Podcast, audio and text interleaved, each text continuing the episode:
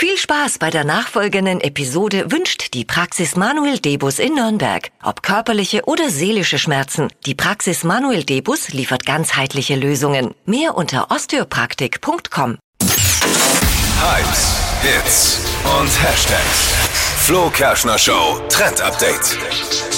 Cold Brew Coffee kennt ja mittlerweile fast jeder, also kalt gebrühter Kaffee, super erfrischend auch an heißen Tagen. Und im Netz, da trendet jetzt ein anderes kalt gebrühtes Getränk, nämlich Tee, also Cold Brew Tee für den heißen Sommer. Und ich find's mega.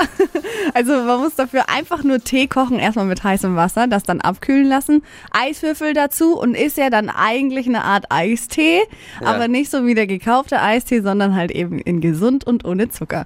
Und äh, besonders geil ist dazu halt dann, wenn ihr so Früchtesorten nehmt und das Ganze eben mit ganz viel Eiswürfeln auffüllt und dann ist es der perfekte Sommerdrink, finde ich voll gut.